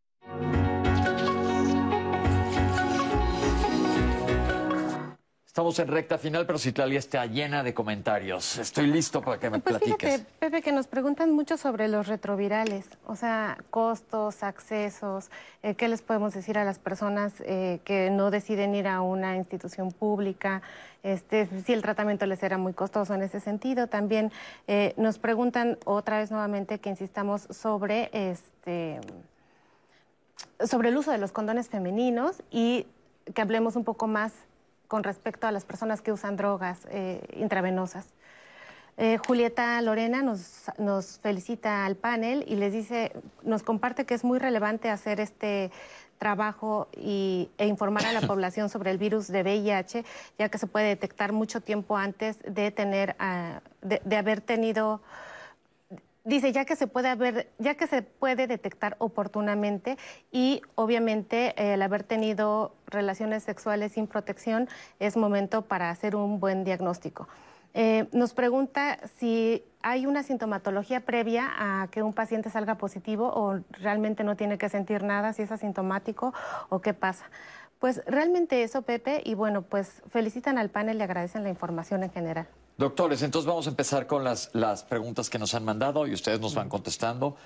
Eh, una pregunta bien interesante y súper válida. ¿Por qué no hay una vacuna contra el VIH con tantos años de conocerlo y por qué salió tan rápido una vacuna contra el COVID? Es una pregunta súper válida. Doctores. Considero que eh, en realidad el virus tiene ciertas características biológicas, ¿no? Y de su interacción eh, con el cuerpo que en realidad han hecho muy complejo el saber cómo actuar, ¿no? Finalmente en las vacunas lo que se ve es, a ver, ¿a qué podemos atacar? Y entonces con base en eso se hace la vacuna, ¿no? Eh, sin embargo, el virus escapa, eh, el virus eh, cambia y eso ha hecho que sea muy complejo hacer una vacuna, ¿no? Eh, encontrar a qué le vas a dar para que pueda funcionar, porque cambia y cambia, cambia constantemente. Esto es muy importante porque eh, obviamente sabemos que hay un movimiento tristemente antivacunas, pero es una pregunta perfectamente válida. El virus, el COVID, tiene una proteína específica que es fácil detectar esta proteína y las vacunas van mucho a destruir esa proteína, que esta proteína no la tiene el HIV. Afortunadamente, que entre comillas, bueno, vamos a decir si afortunadamente la tiene el COVID. Entonces ha sido más fácil lograr de- ver cómo atacar al COVID. Y el VIH es un libro, un libro, un virus más escurridizo, por así decirlo, Sí, más evasor. Entonces se ha ido evadiendo la ciencia. Afortunadamente el COVID no es de estas características porque estaríamos en otra situación ahorita. Pero algo que quieran agregar sobre esto, No, doctor. no es correcto. La cuestión genética del virus es lo que hace justamente que se trabaje en una vacuna propia contra él. Ahorita por eso estamos en esta fase de investigación. Ha sido algo complejo también identificar esas partículas. Las mutaciones son tantas que no te da tiempo de llegar. Y los virus, que es bien importante que sepan, los virus no son como una persona, son una cadenita nada más. Pero la cadena, los eslabones pueden ser muy diferentes, entonces hacen un virus muy diferente de otro. Esto es bien importante que lo sepan. Es como nosotros somos todos seres humanos, pero somos diferentes a unos a otros. Pensemos que yo soy COVID y tengo, no sé, y tuviera una nariz larguísima. No, porque eso podría tenerlo más gente. No sé, que yo tuviera una tercera mano. Se hace una vacuna contra mi tercera mano, pero los demás no tienen esa tercera mano. Entonces es por eso que me interesa que ustedes conozcan por qué ha sido la diferencia y porque estamos de una manera u otra nosotros también dando, tratando de dar información para todas aquellas personas que están reacias a vacunarse contra COVID. Y otra cosa que acaba de decir el doctor, los virus mutan que eso es bien importante. Y el virus del VIH es especialista en esto. Seguimos, gracias doctores. ¿El líquido preseminal o preeyaculatorio puede ser infeccioso? Es correcto. Existen secreciones en el organismo que llamamos potencialmente infectantes. El líquido preeyaculatorio justamente entra dentro de estas secreciones que puede- en el que puede haber virus y que pueda transmitirse la infección. Es correcto. Perfecto. Los dicen que por besos no se, no se puede eh, contagiar uno, pero ¿qué tal si son los besos muy profundos? Literalmente así te dijeron. Los Es- besos de monaguillo, ¿no? que les tocan la campanilla, casi, casi. No, en realidad no. Lo que se puede detectar, por ejemplo, en algunas secreciones que no son potencialmente infectantes, como el sudor, por ejemplo, también la saliva, mocos también. los mocos, justamente, el, no, se, no hay virus presentes en esas secreciones. Hay algunas pruebas, por ejemplo, las pruebas que se hacían en saliva, que detectaban anticuerpos que sí podemos encontrar, pero virus presente como tal no hay. Entonces, a través de esto, de unos besos, no, No se es- te va a pegar, no es te puede dar mononucleosis, pero bueno, eso es otro, Exacto, es otro otros tema. procesos Otros Se- procesos. Sexo oral, Pepe. Sexo oral. Creo que aquí una acotación, sí, justo como muy eh, importante es que el, el virus se transmite a partir de exposición eh, directa eh, de, de nuestra, pues, de una parte lesionada o de mucosas o demás a donde haya alguna Ah, secreción Dilo en las palabras más fáciles. Tiene que haber una laceración, es decir, tiene que haber un- una relación sexual en donde ella se rompa un poquito la piel. La mucosa es la piel de adentro de mi boca, le llamo mucosa, la, mu- la mucosa del ano, la mucosa. Hay muchas mucosas, pero donde haya un. Si la piel está íntegra o la mucosa está íntegra, es muy difícil que penetre. Estamos de acuerdo. es. Tiene que haber una laceración, alguna herida. Por ejemplo, cuando tú te lavas los dientes, pues hay heridas en las encías. Entonces ahí es cuando el sexo oral podría ser. Pero aquí, aquí se vale, por eso se llama diálogos en confianza. Que digamos todo y rompamos y aclaremos las dudas, doctor. Sí, exacto. Muchas gracias por esa, eh, esa precisión. Entonces, eh, incluso cuando puede haber con algunas infecciones eh, de transmisión sexual en, en la vía oral y demás, eso puede abrir un portal de entrada al virus, ¿no? Incluso, entonces, parte de, de la salud pues, sexual y reproductiva implica tener esa pues esa responsabilidad y esa conciencia de, de, pues estarse checando, ver que no haya lesiones, etcétera, etcétera. Entonces, eh, ahí, ahí va lo del sexo oral también. Sí, sí. O entonces, Claro. pues, De hecho, la Organización Mundial de la Salud ha establecido a las prácticas del sexo oral como prácticas de bajo riesgo. Sin embargo, es muy importante que acuda con el médico justo para una valoración más adecuada, porque si no la gente se puede quedar con un falso concepto de que no hay riesgo cuando a lo mejor tuvo una cirugía post y eso le expone más o tiene alguna infección de transmisión sexual. Por ejemplo, sífilis también en cavidad oral, que te incrementa los nos ha tocado riesgos. ver, me ha tocado a mí diagnosticar más de una vez gonorrea en la Gonorrea, garganta. claro, por supuesto. Entonces, Recordemos que las prácticas pueden ser prácticas sexuales orales o prácticas eh, penetrativas a través del ano, a través de la vagina, y a través de estas tres vías podemos encontrar infecciones en cualquiera de estos tres sitios. No necesariamente que no, no- que no tenga síntomas, porque hay una pregunta de estas. Decían, por ejemplo, con el VIH, que si da síntomas de manera inicial, decíamos que no, que es una infección silenciosa. La evolución de la infección conforme pasa el tiempo hace que el sistema inmune se vaya dañando y obviamente las infecciones oportunistas, que así se llaman, aparezcan.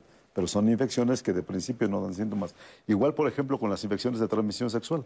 Algunas nos dan síntomas por algunos días y aparentemente se curan. como la sífilis. Es correcto. Pero no se va. Pero no Cuidado se va. con la sífilis porque la sífilis va de vuelta para arriba. Claro, justo esta es la explicación que hace que tengamos que hacer la detección de algunas de estas infecciones, aun cuando las personas no tengan síntomas. Por ejemplo, la sífilis. Perfecto, esto responde a la pregunta que seguía que cuáles son las conductas de riesgo. Básicamente, la utilización de drogas eh, o cualquier sustancia psicotrópica. ¿Qué pasa con esto? Por, en primer lugar, te disminuye tu, eh, ¿cómo decir? Tus, Tus tu, tu- tu defensa, Tu percepción tu de riesgo. percepción de la realidad. Entonces te puede poner en conductas de riesgo. Es como estar borracho. es- la verdad nos puede, pasar a Es todos una. que te emborraches Es y le dices ahí no me va a pasar nada. Pero el alcohol también es un factor de riesgo. Tienes que tener cuidado. Entonces, o las drogas intravenosas es así directamente porque estás utilizando una jeringa que puede ser compartida con otra. Afortunadamente en México el problema de, de drogadicción intravenosa no es el mismo que tienen, por ejemplo, en el norte, de, en, el país del norte, que es una situación bastante mucho más seria.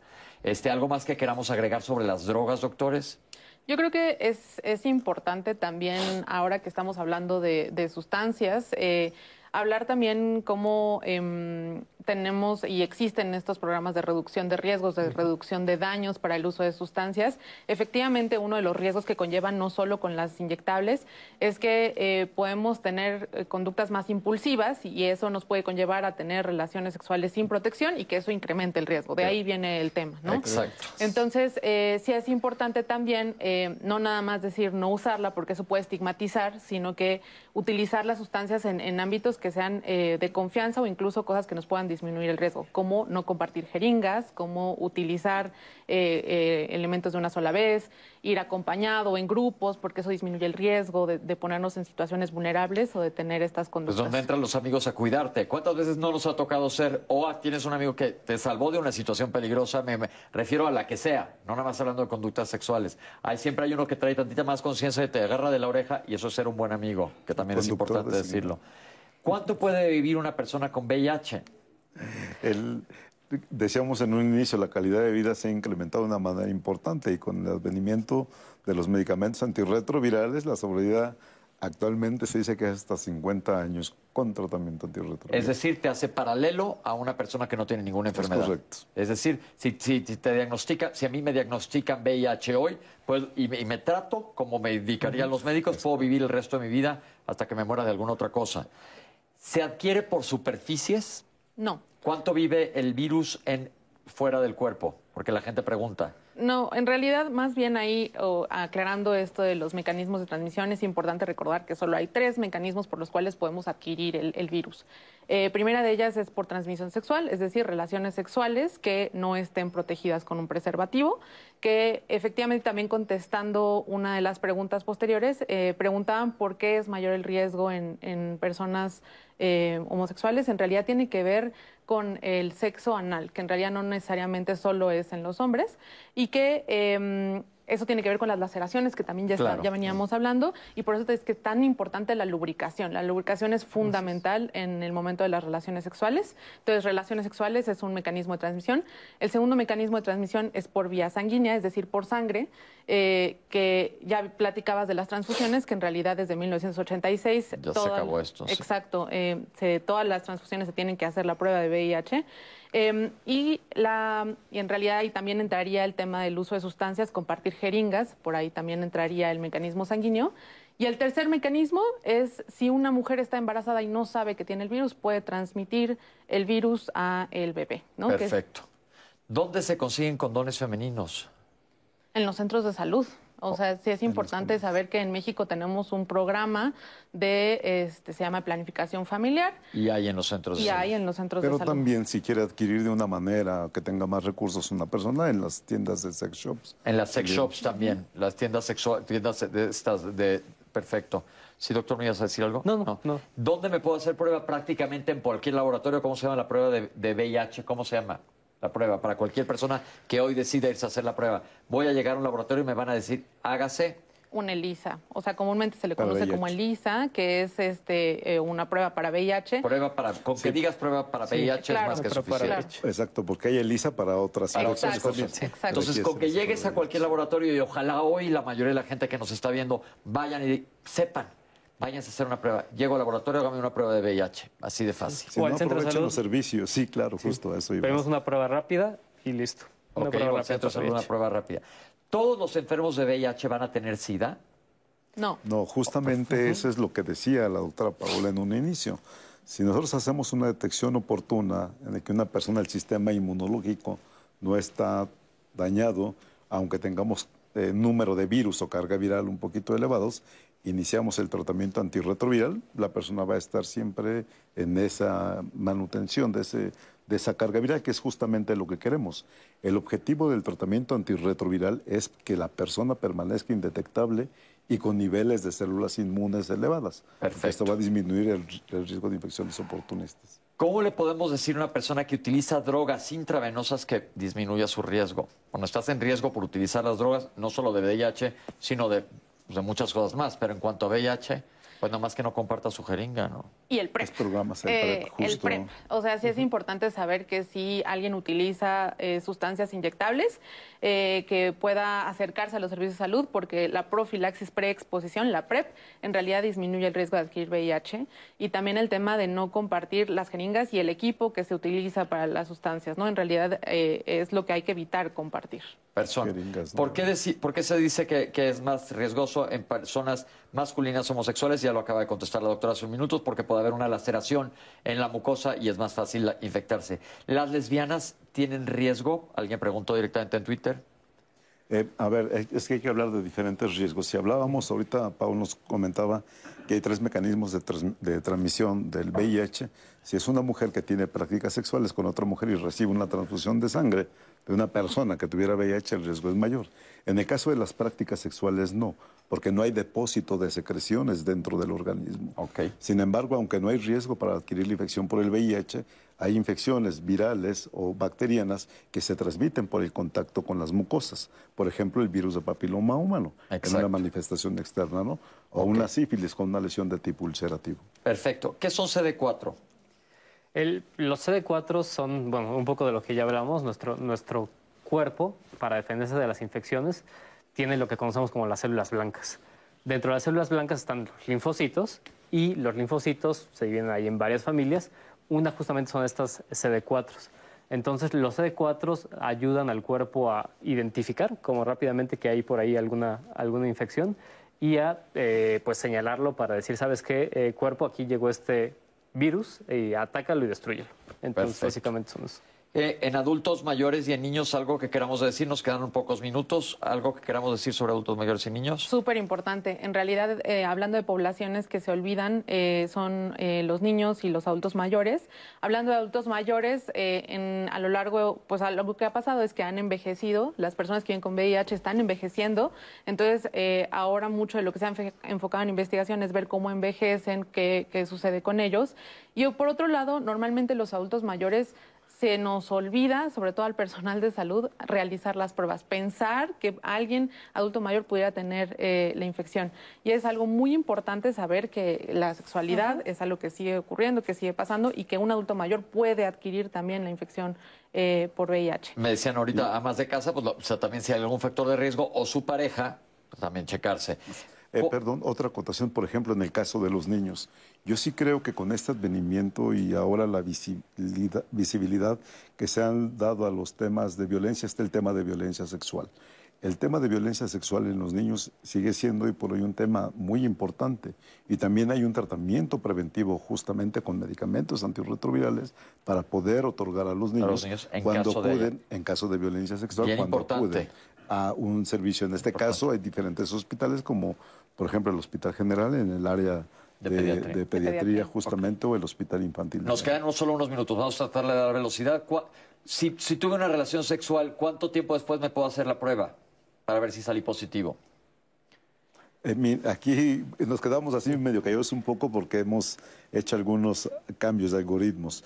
A ver, si alguien tuvo una práctica sexual hoy y tuvo una práctica sexual con una persona que tiene VIH, y que no esté en tratamiento antirretroviral, nos sirve para dos cosas. Hacerse la prueba en este momento, pero es recomendable hacérsela en dos semanas. Ok, entonces en ese momento y repite en dos semanas. Perfecto. Si me discriminan, ¿dónde denuncio en la CNDH? Ahí puedes, ahí puedes, ahí puedes ah, acusar la discriminación. Es importante que esto lo sepamos. Eh, ¿De qué mueren los pacientes con VIH? Ya lo contestaron también, que puedes vivir como cualquier otra persona y morir de alguna otra causa. Pero hay, o a menos que tengas VIH, no, te, no hayas tomado ningún tratamiento y te decida y mueras por alguna de las complicaciones. ¿Cómo sé cuál es el tratamiento bueno para mí? Bueno, eso déjaselo a los médicos, ¿no? Los médicos especialistas son los que van a decidir cuál es el tratamiento ideal. ¿Qué especialista maneja el VIH? A ver, eh, ahora, en estos momentos, sabemos nosotros que el manejo de la infección del VIH también puede ser en el primer nivel de atención. No necesariamente necesitamos tener médicos ultraespecialistas para el manejo del Entonces, un centro de salud. Un médico, no, es un médico, puede ser un médico general, capacitado o entrenado para la atención en el manejo de ¿Y cómo lo sabe la persona? Ah, aquí es muy importante saber que están los sitios justo para atención. Un centro de salud no atiende pacientes que tienen VIH. Los refiere. Los refiere justamente al hospital o los refiere a las, a, las clínicas, los capacits. Si tengo relaciones sexuales... ahí, quisiera añadir un poquito. Creo que es bien importante eh, conceptualizar que el tratamiento de VIH es algo, algo complicado y quien trata el VIH no es como qué médico, qué especialista, sino qué sistema. O sea, qué sistema tengo yo de apoyo que eh, posibilidades de atención integral tengo para tratar bien a una persona de VIH. Por eso son tan importantes los sitios como, la Clínica Condesa y otros Capacits, en donde hay toda una infraestructura. una infraestructura y varios recursos humanos con distintas capacidades para darle soporte a la persona. Si no tengo penetración en mis relaciones sexuales, ¿estoy en peligro? No, el riesgo realmente de la transmisión ocurre cuando hay depósito de secreciones dentro del organismo o como puede ser a través prácticamente de la sangre. Que eso se habla también de que yo siempre digo en este programa, lo he dicho otra vez, que el órgano sexual más importante es el cerebro, entonces puede haber muchas otras cosas que no necesariamente Así tiene es. que ser la, la La rutina que todo el mundo trae en la cabeza. Eh, en el sector salud, ¿los medicamentos son gratis? Sí, Así es. lo son. Ok, ¿los lubricantes oleosos funcionan? No sé qué es un Oleosos. lubricante oleoso. Que en base de Supongo aceite. que no sea ba- a base de aceite. Lo que funciona son los lubricantes a base de agua. Entonces el oleoso de preferencia no. El problema no que de los oleosos oleoso. de los de aceite es que no siempre se llevan con los condones, con los preservativos, y que entonces eso puede hacer que Con se rompa látex. más fácil. Ah, ok. Por eso es importante utilizar con el preservativo los lubricantes a base de agua. Perfecto, se nos me quedaron algunas preguntas, pero se nos acabó el tiempo. Doctores, les quiero dar las gracias por haber estado el día de hoy aquí. Creo que es un tema bien importante que para nosotros en Diálogos nos interesa todos los años tocarlo y transmitirles a ustedes toda esta información. Gracias y felicidades por la labor que hacen. Gracias. Eso creo que es muy importante. A todos ustedes, el mensaje de hoy es un mensaje amplísimo, pero por favor, ve y hazte la prueba de VIH. Yo creo que eso es lo más importante del día de hoy. Citlali, mil gracias. Pepe, gracias, gracias, doctores, y a ustedes muchas gracias. Ok, bueno, pues esto fue Diálogos en Confianza. Ojalá les haya gustado. Lo pueden ver más tarde en redes sociales completos. Nos vemos. Gracias por acompañarnos.